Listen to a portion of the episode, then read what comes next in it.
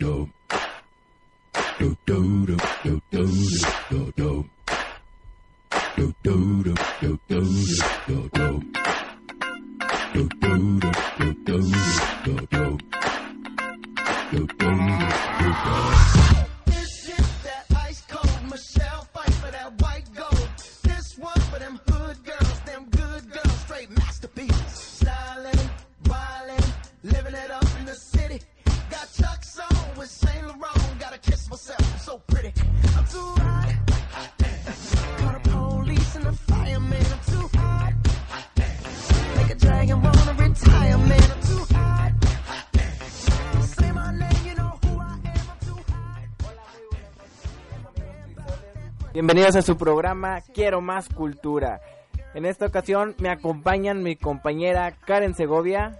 Hola, muy buenas noches Eduardo. Nuevamente aquí en su programa Quiero Más Cultura. Y mi compañera Samantha Banda. Hola, muy buenas noches Eduardo y Karen. Me da un, un gusto volver a estar con ustedes en este programa este, ya que el programa pasado pues ahí tuve unas dificultades y no pude venir, pero aquí estamos echándole ganas. Qué bueno, Samantha, qué bueno tenerte otra vez aquí en el programa. Y recordar a nuestros a nuestro público que nos escuchen en www.radiocrisoldelalegría.com y en nuestras redes sociales que son Radio Crisol de la Alegría en Facebook y en Twitter. Así es, Eduardo. Este, y pues hoy tendremos unos temas muy interesantes. Vamos a hablar sobre el autismo y sobre el el espectro autista y que abarca el autismo y el Asperger. Y pues un poco este interesante el tema, ¿verdad? Así es. Así es, es un tema este muy interesante y pues la verdad eh, lo vamos a abordar este más o menos como con un enfoque de psicología, ¿verdad, Eduardo? Así es, fíjense que pues ustedes que son psicólogas que estudiaron eso, este, ustedes pueden como que enfatizar un poquito más en el tema, analizarlo un poquito más este en, en estos niños o, jóvenes que tengan ese, ese problema de, del autismo. Pero sí, eso un momento más en nuestro tema de la semana. Así es. Y en el segmento retro también tendremos un tema muy interesante, ¿verdad, Karen? Así es, que es... Es sobre la cómo la comida chatarra se ha ido también evolucionando. Cómo la comida rápida ha ido evolucionando. Sí, la comida rápida, perdóname, Karen. Así es. Y también les estaremos mencionando lo del Congreso Eucarístico Nacional que se llevará a cabo, pero un poquito más adelante les daremos la información correcta. Así es. Y fíjense que entrando un poquito en tema de, de lo de el autismo, ¿ustedes qué, qué piensan o qué hay que hacer en, en esos casos cuando cuando tenemos a un niño o a alguien con, síndrome de autismo?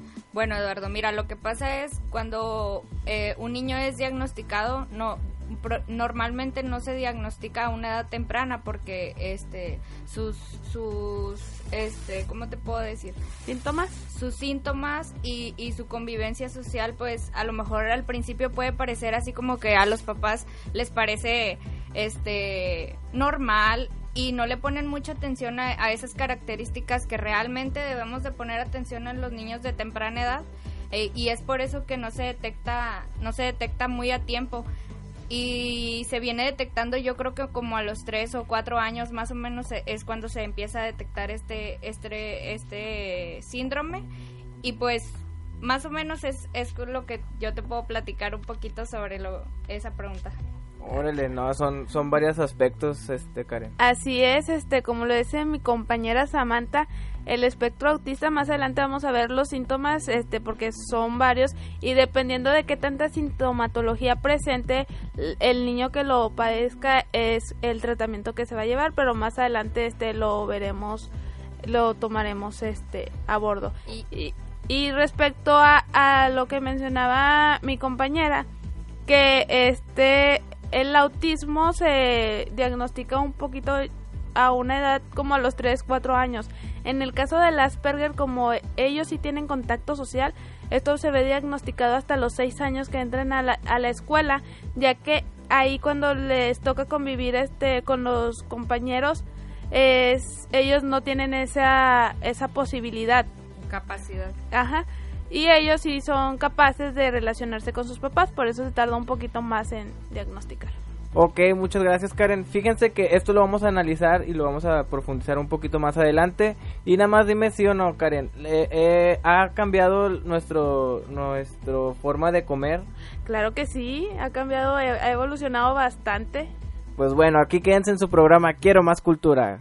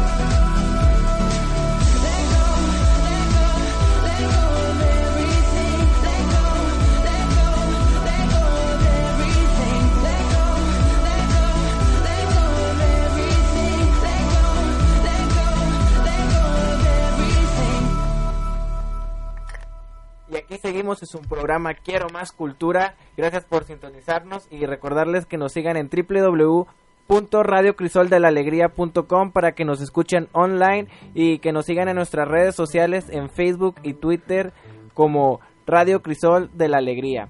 Y pues vamos a empezar a abordar nuestro tema. Vamos a empezar sobre el autismo, ¿verdad, Karen? Así es, Eduardo. Este, y vamos a empezar con los síntomas del autismo. Fíjate que eh, uno de los síntomas se puede, se puede ver desde que está el bebé recién, bueno, como a los seis meses, que el bebé empieza a perder la mirada. Ya no, o sea, tú le estás hablando al bebé y el bebé no, el bebé su mirada está enfocada en los focos o en donde haya alguna distracción, algo que le llame la atención a él.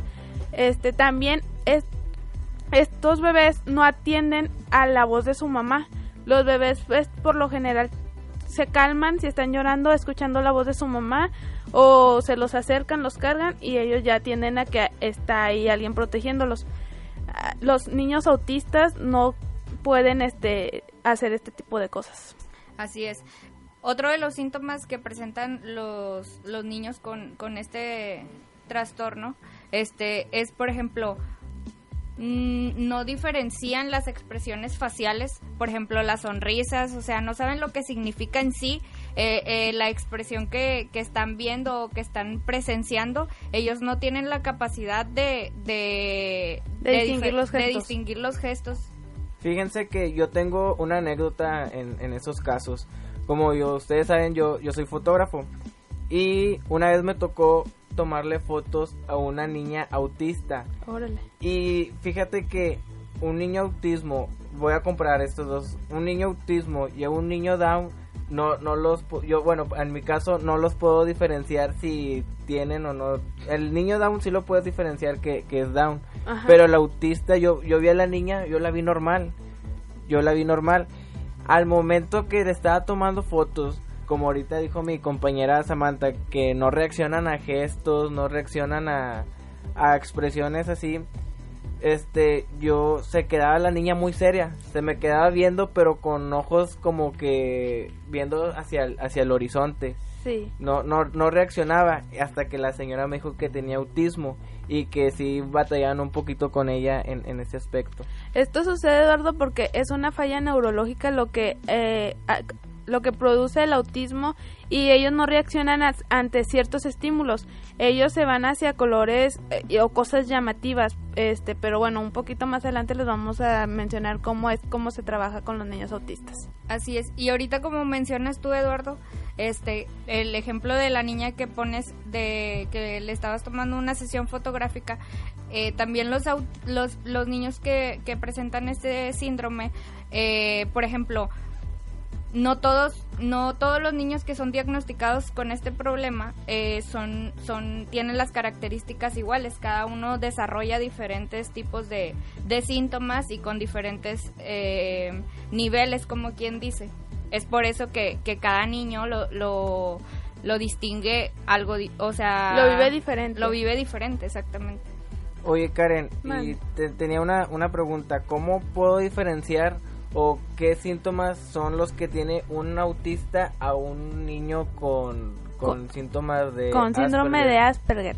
Bueno, esto es muy notorio, ya que los niños eh, autistas, más del 80% tienen un coeficiente intelectual bajo, dado como no pueden interactuar con la con las personas, pues difícilmente van a poder adquirir el, lo más común, saber cómo vestirse, saber cómo comer, entonces es una forma muy diferente de trabajar con un niño autista que con un niño Asperger, ya que el niño Asperger sí tiene la convivencia con su mamá y va adquiriendo el conocimiento. Aquí lo que pasa es que los niños Asperger pueden ser personas este muy productivas en el área artística, ya que el, el lado de su cerebro que se desarrolla es el lado izquierdo, entonces ellos te van a entender cosas artísticas, nada concreto. Este, y por eso es muy notorio la diferencia entre un niño Asperger y un niño autista, porque los Asperger, a diferencia del autismo, tienen un coeficiente intelectual elevado. Fíjate que estaba leyendo de, personajes que están, bueno, personajes famosos con esos síntomas de Asperger, de, de autismo, y sí había a mucha gente como Billy Gates, Sí. este Tim Burton, hasta el mismo Isaac Newton dicen que, que fueron con esos síntomas. Con Asperger. Con es, Asperger. es lo que lo, lo que yo he leído mencionan que se ha logrado desarrollar esa inteligencia porque como tienen esos enfoques, este no tiene no atienden ante otros estímulos, pueden hacer grandes cosas. Sí, oigan, yo tengo una, una pregunta para las dos. Este, es el, los niños con síndrome Asperger y autismo, los pue- pueden estar en las primarias con niños normales. Bueno, esto si quieres lo dejamos para ahorita que vayamos viendo lo del tratamiento y vemos cómo es lo que se aborda, este cómo es el aprendizaje porque si, e- si de que se puede sería necesario, ¿no? Porque debemos de tener igualdad, pero más adelantito les va- les platicamos sobre eh, la forma de trabajar. Sí, también aquí estaba leyendo que los niños con, con Asperger no, no reconocen con frecuencia a las personas. Así es, es porque, como ya lo mencionó Karen, eh, el niño con Asperger tiende a, a, tener un poco más de relación con su familia, con sus seres queridos o más cercanos a él, pero por ejemplo, el niño con Asperger no va a entender algo que tú le digas en doble sentido, no entiende tus expresiones faciales, todo lo que tú le digas eh, es literal, o sea, por ejemplo, una expresión común entre entre entre los amigos o así que, que están platicando y no, hombre, sí, te la bañaste y el niño se queda así como que te la bañaste, te fuiste y te bañaste o, o cómo le hiciste o así, o sea, todo lo que ellos entienden es literal, no entienden algún doble sentido, eh, es por eso que, que ellos batallan para para entender la, la comunicación Así eh, entre jóvenes, como quien dice. social. Fíjense que ahorita que están hablando sobre eso, o sea, a mí me tocó también con, con la niña, tra- bueno, sí, batallé un poquito porque como lo que me estás diciendo, que no, no reaccionan a gestos, no reaccionan a, a los ruidos o voces que haces, este, lo que, lo que hice, o bueno, lo que me dijo la mamá, que con una pelota la botara y que ella iba a como que a A reaccionar. reaccionar. Sí, porque creo que ahorita no sé si lo comentaste, Karen, que este a esos niños hay que estimularlos un poquito Claro, en sí. esos aspectos. Eh, ahí se buscan, cada niño es diferente, entonces se buscan diferentes estímulos. Lo que al niño le llame la atención es cómo vas a traer este para el aprendizaje también, así como te lo mencionó su mamá, a la niña ya están acostumbrados a que les- la pelotita le estimula a voltear y, y Poner atención. Entonces, este, ya su mamá está trabajando con los métodos de aprendizaje con la niña. Y fíjate que sí es cierto, porque la señora como que ya sabía eso, por saca una pelota de esas de que las la pones en el piso y prenden. Ajá. Y la niña luego, luego, luego, luego volteó, luego, luego reaccionó, por así decirlo. Y como ahorita lo comentaba Samantha, con esos niños es de, de llamarle la atención con colores, con figuras, cosas así, ¿verdad? Exactamente, con algo que el niño le ponga, o sea, que tenga la atención en ello, pero también él es el que lo debe elegir, o sea, tú no le puedes poner cualquier objeto que hay, que brille, que, que tenga alguna forma, algún color, alguna textura, él, él es el que la debe elegir, él la va a elegir y conforme a lo que él elija, entonces tú vas a trabajar. Y a ver, ustedes quiero que me digan algo. Para los padres o maestros que, que tienen niños así, este, com- ¿qué, qué pueden hacer para no, no batallar tanto con, con estos tipos de niños o jóvenes? Bueno, esto va dentro de- del método de aprendizaje que se utiliza con los niños. Es, tú no vas a batallar con el niño mientras detengas los estímulos que a ellos lo- los, los tranquiliza. Aparte ellos son muy introvertidos y no es de que te... Si ellos agarran, no sé, una pelota y la pelota es lo que les llama la atención, van a estar horas con la pelota. Este, entonces es para tenerlos tranquilos es este demasiado fácil. Aquí lo complicado es para transmitirles el conocimiento porque este también cómo este les enseñarías a un niño autista a cambiarse eh, la ropa. O sea, eso también Si es no, lo que si no tienes o si no, si tien- no reacciona a tus a tus palabras. Ajá, exactamente, si no capta su atención, o sea, es muy difícil eh, hacerlo que él aprenda o que él adquiera el aprendizaje si no, si tú no tienes su atención. Entonces, primero es, eh, yo creo que primero vas eh, buscando los estímulos que al niño le, favorecen o que al niño le gustan y entonces conforme a eso eh, le vas enseñando ciertas cosas y es cuando puede agarrar un poquito de confianza así como lo agarra con sus con sus padres. Entonces después de eso ya puedes trabajar tú un poquito enseñándole o transmitiéndole el conocimiento.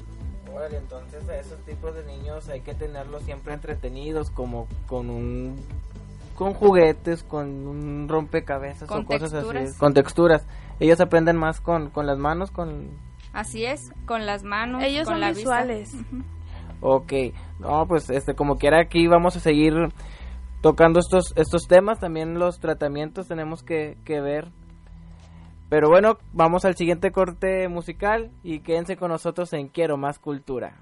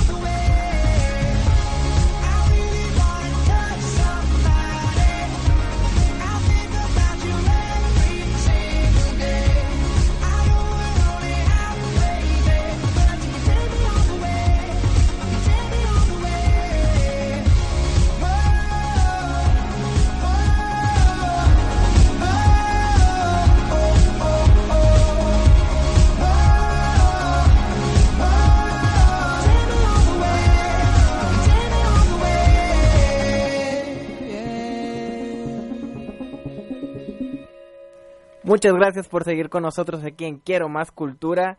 Seguimos aquí en abordando el tema de la semana del Asperger, el autismo y el espectro autismo. espectro autista. Pero antes, este, Sammy, para que nos escuchen por, por radio, eh, bueno, mira, la página en la que nos pueden sintonizar es www.radiocrisoldelalegría.com y el Facebook es Radio Crisol de la Alegría y el Twitter también. Eh, en la página que les pasé primero, en www.radiocrisoldelalegría, nos pueden sintonizar y así como nos pueden escribir en el chat de cabina y aquí les contestamos. Así es, y pues nos quedamos con, con el autismo, cómo son los niños y sus síntomas que, que muestran. Fíjense que aquí tengo otra, otra pregunta, si los niños pueden, pueden tener una conversación normal. No, este, los niños autistas eh, no tienen interacción social ni con sus papás. Este, mediante los estímulos que uno, que ellos van eligiendo conforme les va llamando la atención, se puede lograr obtener la atención más difícilmente vas a lograr entablar una conversación ya que ellos no, no entienden esa interacción social. Este y pues aquí es difícil Eduardo. Entonces batallaría, batallaríamos para para tener una conversación o tratar de comunicarnos con ellos. Claro lo que pasa es que tienen una falla neurológica y ellos los para para que ellos asimilen un estímulo está súper súper difícil eh, entonces difícilmente van a ellos, les vas a compartir el mensaje que tú quieres a ellos. Pero eh, bueno, normalmente lo único que ellos eh, llegan a, hablar o a transmitir es las necesidades fisiológicas que tienen, como hambre, sed y todo eso, pero no lo hablan, simplemente lo señalan o hacen un cierto sonido de que eh, indicando qué es lo que quieren. o una sola palabra o dos a lo mucho, o sea, ah, pero los, los niños Asperger, con ellos sí puedes entablar conversaciones. Ah, órale. Para la gente que nos escucha, a los niños autistas, con ellos se comunican con gestos, con señas, con, con todo eso que, que nos acabas de decir, ¿verdad? Mm, los niños autistas con estímulos. Con estímulos. Mediante estímulos que ellos le llamen la atención, haces, relacionas este alguna imagen, este comida con lo que él te quiere transmitir y vas entendiendo poco a poco cuál es, cuál es este el mensaje que él quiere transmitir. Oye Samantha, ¿y los niños con autismo pueden tener sentimientos? ¿O cómo te pueden demostrar un sentimiento? Bueno, mira, el niño con autismo eh, obviamente tiene sentimientos, pero es muy difícil que los, los llegue a transmitir. ¿Por qué? Porque por, como ya lo habíamos comentado al, al principio del programa, ellos este, no pueden identificar los gestos, no pueden eh, identificar o entender lo que los demás quieren decirles, este, no muestran empatía hacia los demás, es por eso que ellos no, no, no tienen o no demuestran sus sentimientos, pero obviamente que los tienen, simplemente no muestran empatía con los demás, es por eso que así como que tú a ti te puede estar pasando algo, tú puedes estar llorando, riéndote y él se te va a quedar viendo así como que ay, pues normal, ¿no? Todo normal. Que son bueno, para que nos, nos entiendan, el autismo no puede tener sentimientos. Sí. ¿Y un niño con Asperger sí puede tenerlos? Eh, Eduardo, sí puede tener sentimientos el niño, o sea, sí tiene sentimientos el niño con el, el... Los dos espectros, los dos síntomas. Los dos síntomas. Simplemente el autista no los puede expresar, no sabe expresarlos, más bien dicho, no sabe cómo expresarlos, es por eso que, que no, que pareciera que no tiene sentimientos. Y el niño con Asperger, al contrario de, del autista, eh, él sí puede demostrar sus sentimientos, pero también es muy poco porque no, no, no comprenden la gesticulación. Y difícilmente le puedes transmitir tú ese cariño a tanto al autista como al Asperger por lo mismo de que muchas veces el afecto se va se va enseguida de algún de algún gesto, de un abrazo y ellos difícilmente entienden qué significa. Les voy a recomendar un video en donde eh, pudieran identificar un poco más lo que es el Asperger. Se llama Mary and Max y ese es un video que explica muy bien lo que es el Asperger por si tienen oportunidad lo chequen y es, es en forma de caricatura. Oigan, y hablamos un poquito del Asperger y del autismo, pero yo quiero saber cómo se comportan los niños con espectro autismo. Bueno, mira, los niños con espectro autismo, eh, autista, perdón, eh, tienen conductas estereotipadas, Eduardo. Haz de cuenta que, por ejemplo, si a ellos les gusta, no sé, dar vueltas, pueden pasar horas dando vueltas. Si a ellos les llama la atención un juguete o simplemente sus manos, estar jugando con sus manos, se le quedan viendo, juegan con sus dedos, con sus pies y pueden estar sentados horas, durante horas. Es más, pueden estar ahí todo el día y ellos nunca se van a aburrir de hacer siempre la misma conducta. Así es. A ellos también les dicen los niños del silencio, porque como es, son introvertidos, se, se divierten con sus propios estímulos, ahí se entretienen por horas, eh, pues difícilmente van a hacer ese ruido. Y pues otro síntoma es que aletean mucho, este, ¿qué más a mí? Dan muchas vueltas, les gusta mucho dar vueltas eh, en un mismo lugar. Y, por ejemplo, pasando un poquito eh, los síntomas, el, el, niño con espectro autista, cuando crece, este, es muy difícil que él pudiera llegar a trabajar, llegar a poder llegar a poder tener un trabajo. Pero el, el niño que, que tenga el síndrome de Asperger, él sí puede tener un trabajo, pero eh, no cualquier trabajo. Puede tener un trabajo en donde la conducta sea repetitiva, que siempre estén en constante repetición por ejemplo, hacer cajas o trabajar en una... ensamblar. ensamblar, trabajar en una fábrica donde siempre tenga la misma función. La misma función, que no le cambien esa función porque entonces no la vas a ver hacer, pero si tú le pones a hacer una función eh, que siempre sea la misma repetitiva, entonces él, puede desempeñar su trabajo. Nada más este, dejando claro que eh, va a depender de la gravedad del autismo, porque hay autistas funcionales, que su que su falla neurológica no es tan fuerte como es tan grave. y hay personas que no son funcionales. Oigan, yo quiero saber si los niños con Asperger, con autismo o con espectro autista este pueden hacer deporte, pueden hacer algún deporte como alguien normal. Como alguien no. Eh, difícilmente, Eduardo, ya que como te lo mencionábamos, si al niño le llama la atención el balón, va a estar con el balón, pero no te lo va a prestar. Suelen ser como personas ermitañas, porque ellos dicen es mío y es mío, no te lo presto. Entonces, o sea, para darte un pase en el fútbol no se puede dar. Ahorita me, me interrumpieron una pregunta que es cómo, cómo los niños autistas o con Asperger pueden, eh, pueden entablarse en, en una escuela primaria o en una escuela secundaria. Ah, ok. Este, bueno, aquí se hubo un programa este que tenías que integrar a un niño con capacidad diferente a una aula de clase. Pero es difícil que los niños este adquieran ese conocimiento que necesitan. Entonces, este, aquí sí se les recomienda que si son niños especiales, estén una escuela donde el aprendizaje vaya enfocado hacia ellos. Ya como te lo decía, el método de aprendizaje que se trabaja con tanto con autismo, con Asperger y otros este con trastornos. Otros bueno, sí, trastornos, este es se aborda de manera diferente. Eh, aquí con los niños autistas se van por los colores. A los niños les llama mucho el color rojo, el color azul, los colores fuertes.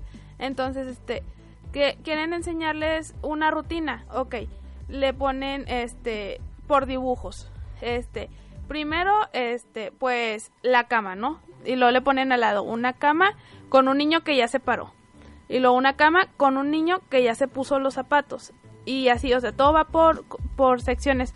Y lo, los van guiando con los estímulos para que ellos vayan haciendo esa función hasta que la tengan este totalmente adquirida. O sea, lo que nos estás diciendo, esos son más que nada tratamientos y a esos tipos de niños hay que ponerlos en escuelas especiales, ¿verdad? se recomienda. Se recomienda porque su nivel de aprendizaje es muy diferente a la de un niño normal. Aparte, es feo decirlo, pero los niños son muy crueles a esa edad de primaria y secundaria, entonces no, no, a veces no comprenden la magnitud del problema por el que el otro niño está pasando, entonces llegan a ser ofensivos con esos niños. Así es. Una recomendación para las personas que tienen un niño con Asperger o con autismo, si no tienen los medios para llevarlo a una escuela especial para, para esa enfermedad, pues tratar de en las escuelas primarias, secundarias, este, apoyarse mucho con el maestro de, de apoyo que en todas las escuelas tienen. o con es. el psicólogo que también hay. Y fíjense compañeros que en la eh,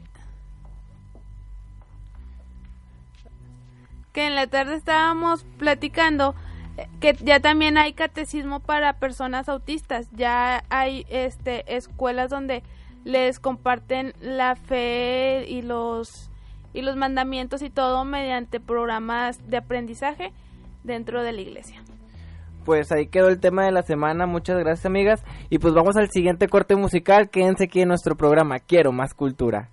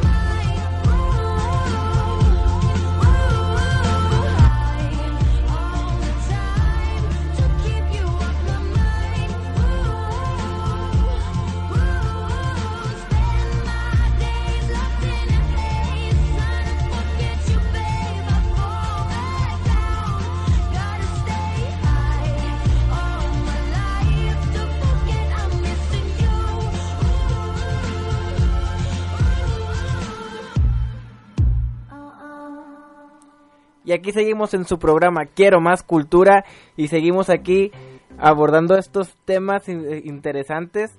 Pero antes recordar que nos pueden escuchar en nuestra página de www.radiocrisoldelalegría.com y aquí nos pueden escuchar a través de online y nuestras redes sociales son Samantha.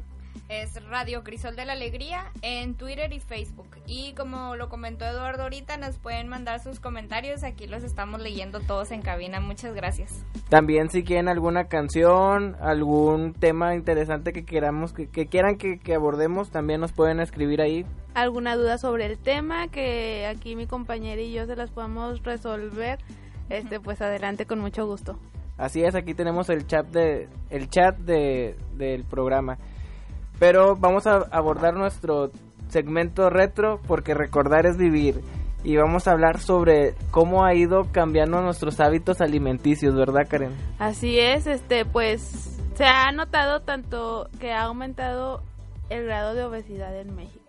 Así es. Y luego ahora, por ejemplo, en mi caso, en mi caso, este, por ejemplo, yo que ahora ya estoy trabajando y todo eso, vas y ¿qué vamos a comer, no? Pues algo rápido y esto y el otro y vas y compras lo primero que se te atraviesa en la calle, ¿no?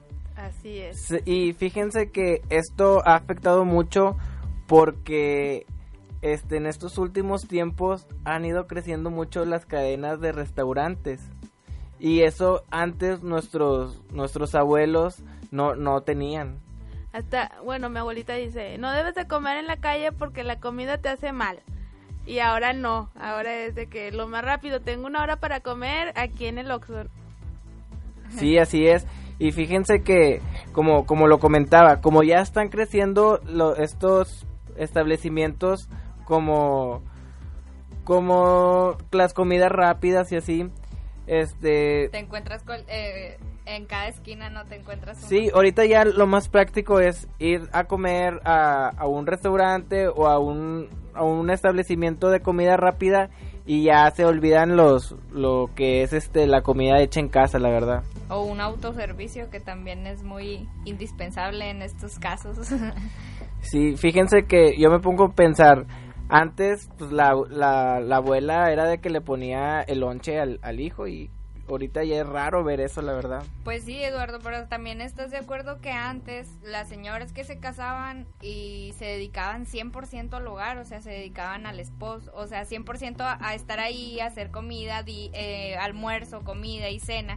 Y ahora la mujer de ahora pues es trabajadora, eh, tiene sus actividades y por eso difícilmente, yo no digo que sea una excusa, sino que difícilmente te das el tiempo de, de tener esas tres comidas al día como deben de ser.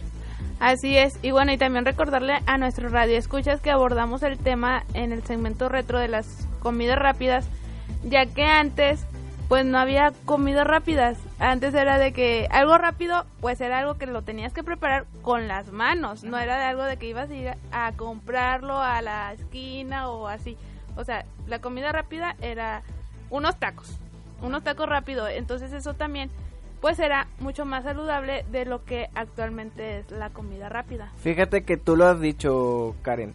Antes la comida rápida para nuestros papás o para nuestros abuelos era comida rápida, era agarrar una tortilla de harina, ponerle frijoles, aguacate y esa era la comida rápida. Y ahorita vemos de que comida rápida para nosotros los que estamos jóvenes es de que ve un Oxxo o un Seven y comprar algo que, que sea de que ya tenerlo listo preparado a la mano. Así es, o sea, buscas cualquier autoservicio, cualquier tienda, cualquier lugar en donde puedas comer o, o Es que ahora las comidas rápidas que vienen siendo, compañeros, una hamburguesa, una pizza, Un hot dog. a- algo que vayas a un pollo empanizado que venden por ahí, este, y así, o sea, ya no es nada saludable, ya es todo, todo esto que requiere, este, más que pues, carbohidratos, más grasas y todo eso, o sea, toda la comida rápida, bueno, la podemos también relacionar con comida chatarra que es hecha por pues por ingredientes que no nos favorecen mucho a la salud. Y fíjate, Sammy, ahorita tú lo dijiste y me, me dices en, en el mero punto. Antes estos valores se han ido perdiendo. Antes las mujeres eran se enfocaban 100% en casa. Tenían más tiempo de, de hacer de comer, de atender la casa, de atender los niños. Hoy en día vemos que para sobrevivir tiene que, que trabajar mamá y papá. No es como antes que solamente el papá trabajaba. Y ahorita como ya las mamás están trabajando, ya es de que descuidan un poquito esos tipos de hábitos y es de que a los niños, a sus hijos o dependiendo su edad, ya no es de que ten el lonche, hijo, de que te preparé un sándwich, te preparé unos tacos. Ahorita ya es de que ten dinero y cómprate algo. Así es. O, o ya ves que en esas tiendas grandes venden paquetes de jugos, de lo que sea, y es lo que le dan en la mañana al niño, ¿no? Sí, fíjate que eso, eso sí es cierto. Es ahorita ya van a cualquier centro comercial, a cualquier supermercado, se hacen de, de cosas, de, de lonches, de cajas de jugos, de cajas de galletas, y con eso se van los niños. Ya no es como antes de que se levantaba temprano la mamá, le hacía de comer o, o de almorzar al, al muchacho y se iba a trabajar o a la escuela o... Sí, yo extraño los taquitos de harina que me mandaba mi mamá. Oye, sí, nada se compara con la comida hecha en casa, este, con la comida comprada ya. Eh, el sabor es totalmente diferente. Y también hablando sobre esto, este es el segmento retro, como antes no- los guisos que hacía nuestra nuestra abuela es- ya no son los mismos a como se Oye, ¿sabes qué se me vino a la mente? El mole. Antes el mole, pues un montón de ingredientes, ¿no? Y ahora vas y compras el frasco, lo licúas con no sé qué cosa y ya está el mole. Así es, pero pues bueno, eh, los tiempos han cambiado y hay que irnos acoplando. No, Así sí, es. eso eso sí es cierto. Pero yo creo que también hay que fomentar eh, los hábitos de antes, ¿no? Hay que volver a, retomar esos hábitos que tenían antes nuestros familiares y para simplemente pues por salud, para... Así es. Es una mejor nutrición saber exactamente qué es lo que estamos consumiendo y sin tener este químicos de más que el cuerpo no requiere. Este, pero bueno, muchas veces este ya hasta prefieren comprar las latas de verduras y todo eso y en lugar de Ajá, cocinarlas frescas o algo. Así es. Sí, fíjense que como conclusión, como dice como dice Karen, este tratar de ver qué estamos consumiendo, eh, ver lo que lo que vamos a, a ingerir porque ahorita ya son muchos químicos los, los que consumimos. Tratar de comer frutas, verduras, porque no todo lo que te venden en, en los centros comerciales, en los supermercados, eh, son buenos para la salud. Así es. Y ahora vamos a hablar un poquito sobre el tema del Congreso Eucarístico Nacional del 2015. Y yo les quiero platicar, eh, bueno, este Congreso se llevará a cabo eh, en Monterrey del día 9 al 13 de septiembre del 2015. El tema será la Eucaristía, ofrenda de amor, alegría y vida de la familia y del mundo. En él se vivirán un proceso de inclusión y de aceptación, de concientización de nuestra relación con Dios, pero también con nuestros hermanos. Será un tiempo de purificación para poder acercarnos dignamente a la mesa del altar. María, en su misterio de amor materno, será la mejor guía y ayuda para lograrlo. Así es. Y los objetivos de este congreso son promover la centralidad de la Eucaristía en la vida y la misión de la Iglesia Católica, acrecentar nuestra comprensión y celebración de la liturgia, concientizar sobre las dimensiones so- social de la Eucaristía y realizar una obra social. Y bueno, la Eucaristía nace como una comida familiar en un contexto celebrativo de la fe. Somos convocados, nos reunimos y dialogamos, compartimos la vida y el plan como familia, pero al final de la reunión hay que despedirnos con un doble sentimiento en el corazón. Quisiéramos quedarnos más tiempo, pero al mismo tiempo deseamos partir, caminar y compartir con el mundo en que vivimos la alegría que hacemos, que hemos experimentado. Oye Karen, ¿y quién puede asistir a este evento? Ah, pues aquí puede asistir toda la familia de la Iglesia Católica Mexicana, ya sean laicos, jóvenes, adultos mayores, profesionistas, obreros, personas con necesidades de apoyo, catequistas religiosos, sacerdotes y obispos. Así que un poco de todo, ¿no? Así es, y pues ahí quedó el, el aviso de, de este evento, que puede repetir el nombre. Congreso Eucarístico Nacional 2015. Y pues con esto terminamos nuestro nuestro segmento, Segmento. retro y este aviso. Y síguenos aquí escuchando en Quiero Más Cultura. Volvemos con más.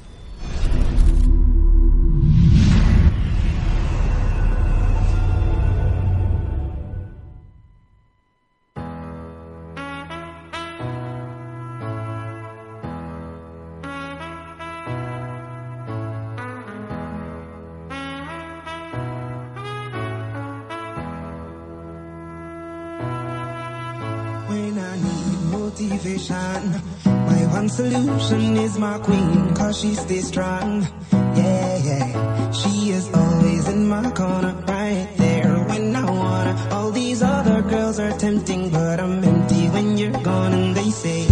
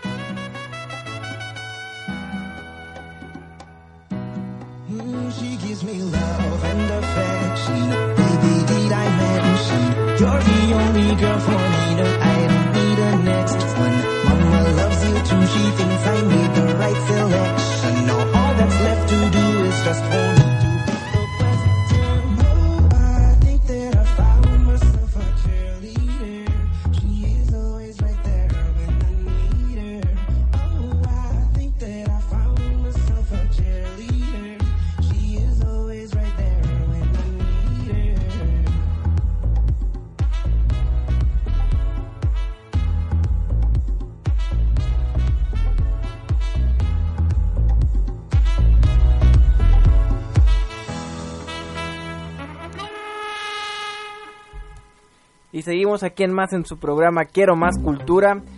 Y pues ya llegamos, llegamos al momento final del programa. Sí, se pasa muy rápido, pero bueno, eh, llegamos al momento de los saludos y yo quiero mandarle un saludo a Cris Muñoz que nos estuvo escuchando todo el programa y que nos hace el favor de, de acompañarnos en nuestra oración inicial, a Miguelito que también estuvo aquí acompañándonos, a Alex Alemán que estuvo dirigiendo los controles. Y tú Eduardo. Yo quiero mandarle un saludo a Fernanda Salazar, a Marifer Rojas y a Ana Mendoza que hoy no nos pudo acompañar en el programa porque estaba enfermita de la, de la garganta. Que te recuperes, Anita. Saludos. Y también recordarles que la otra semana va a estar Soy Joven Soy joven, soy de Cristo. para que sepan que dentro de 15 días volvemos con ustedes. Así es. Y yo le quiero mandar saludos a Evelyn Rivas, a Joseph Álvarez y saludos a Rubén Segovia, que no sé si es mi papá o mi hermano, pero nos están sintonizando. Y también recordarles que si nos están escuchando, si nos han escuchado y les está gustando su programa, recomiéndenos, este nos se pueden hacer notar en, las redes sociales como en Facebook y Twitter, que es Radio Crisol de la Alegría y que nos sintonicen a, tra- a través de internet en radiocrisoldelalegría.com. Así es, no se les olvide sintonizar la próxima semana a Soy Joven, Soy de Cristo y dentro de 15 días nos volvemos a escuchar nosotros. Y como ya lo dijo Eduardo, síganos sintonizando en www.radiocrisol de la Alegría y esperamos sus comentarios mediante esa página, mediante Facebook, mediante Twitter, donde nos quieran escribir, aceptamos todos sus comentarios. Y también recordarles que pueden escuchar nuestros programas anteriores por medio de iVoox, que es www.iVoox.com. Y con eso finalizamos el programa del día de hoy, compañeras. Así es. Así es. Para que nos sintonicen dentro de 15 días, quédense con en sintonía de Radio Crisol de la Alegría. Muchas gracias, buenas noches. Buenas noches. Buenas noches. do do do do do do do